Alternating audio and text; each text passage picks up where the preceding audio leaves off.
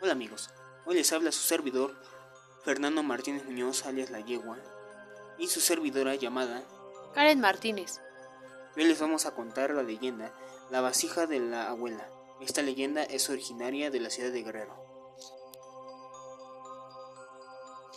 Cada verano Laura y su marido iban de vacaciones a un caserón antiguo que estaba en medio del bosque, allá en el estado de Guerrero en el cual vivió su bisabuela hasta que falleció años después de que desapareciera Andrés, el bisabuelo de Laura, en extrañas circunstancias. A ellos les encantaba hacer senderismo por allí. Sin embargo, este año había desastres naturales en aquella zona y no podía decir dedicarse al deporte del senderismo, así que decidieron quedarse en la casa y entretenerse con juegos de mesa y bañarse en un pequeño lago que había a pocos metros de la casa.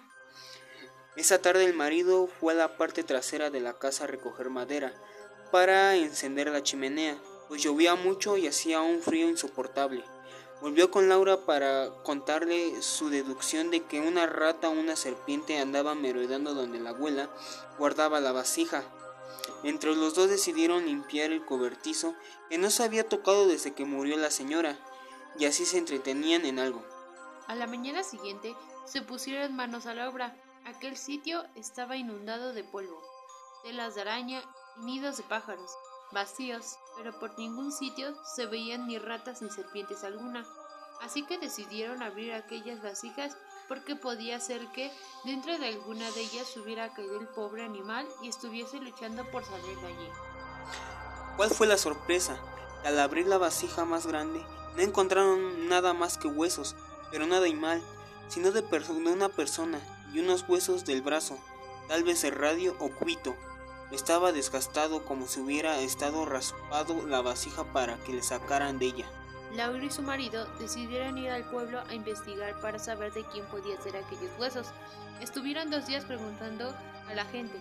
Todos los que habitaban aquel lugar desde hace tiempo les contaron lo mismo. Su bisabuela, en un ataque de locura por las palizas que le daba su marido, decidió matarlo, pero que nunca supieron que fue de él, pues no encontraron su cadáver. Se dice que en efecto, luego de realizar, realizados los estudios necesarios, se determinó que el cadáver pertenecía al bisabuelo de Laura, quien solo deseaba que le dieran cristiana sepultura, aunque desde entonces se cuenta que nadie ha vuelto a ver a poner los pies en aquella vieja casona.